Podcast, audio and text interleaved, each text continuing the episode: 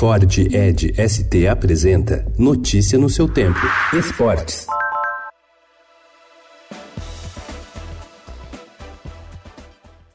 A seleção brasileira masculina de vôlei garantiu ontem, com uma rodada de antecedência, o título da Copa do Mundo. O troféu foi assegurado com uma vitória num complicado duelo diante do anfitrião, Japão, por 3 sets a 1 em Hiroshima. O terceiro título brasileiro na Copa do Mundo foi conquistado faltando um jogo para a seleção na competição. Isso só foi possível graças à boa campanha brasileira na disputa de pontos corridos. Foram 10 vitórias em 10 jogos.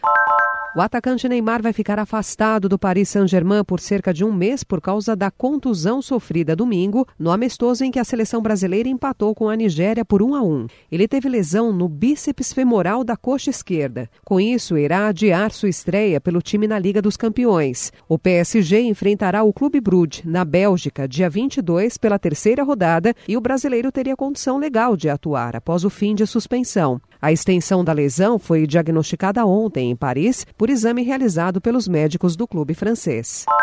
Quando imponente, no gramado em que a luta o aguarda.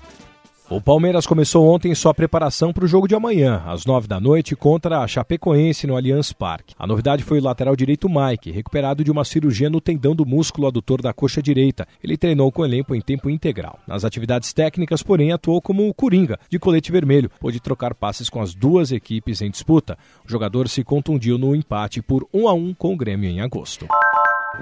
Salve o tricolor paulista,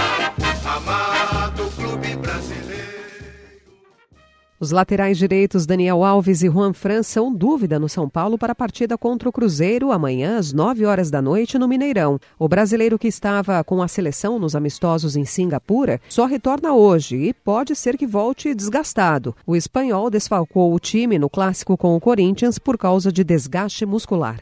Notícia no seu tempo. É um oferecimento de Ford Edge ST, o SUV que coloca performance na sua rotina até na hora de você se informar.